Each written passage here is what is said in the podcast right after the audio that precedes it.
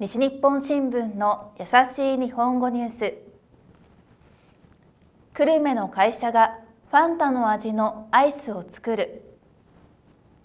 福岡県久留米市に丸永製菓というアイスクリームの会社があります。日本ではアイスクリームのことを短くアイスと呼ぶことも多いです。丸永製菓は日本のお菓子和菓子の味のアイスなどを作っています。会社は新しいアイスを作ると発表しました。有名なファンタというジュースの味の氷のお菓子です。ファンタの味の氷のお菓子は日本で初めてで来年の春から売る予定です。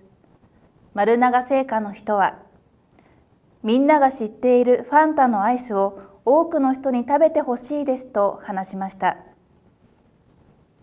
以上西日本新聞の優しい日本語ニュースでした。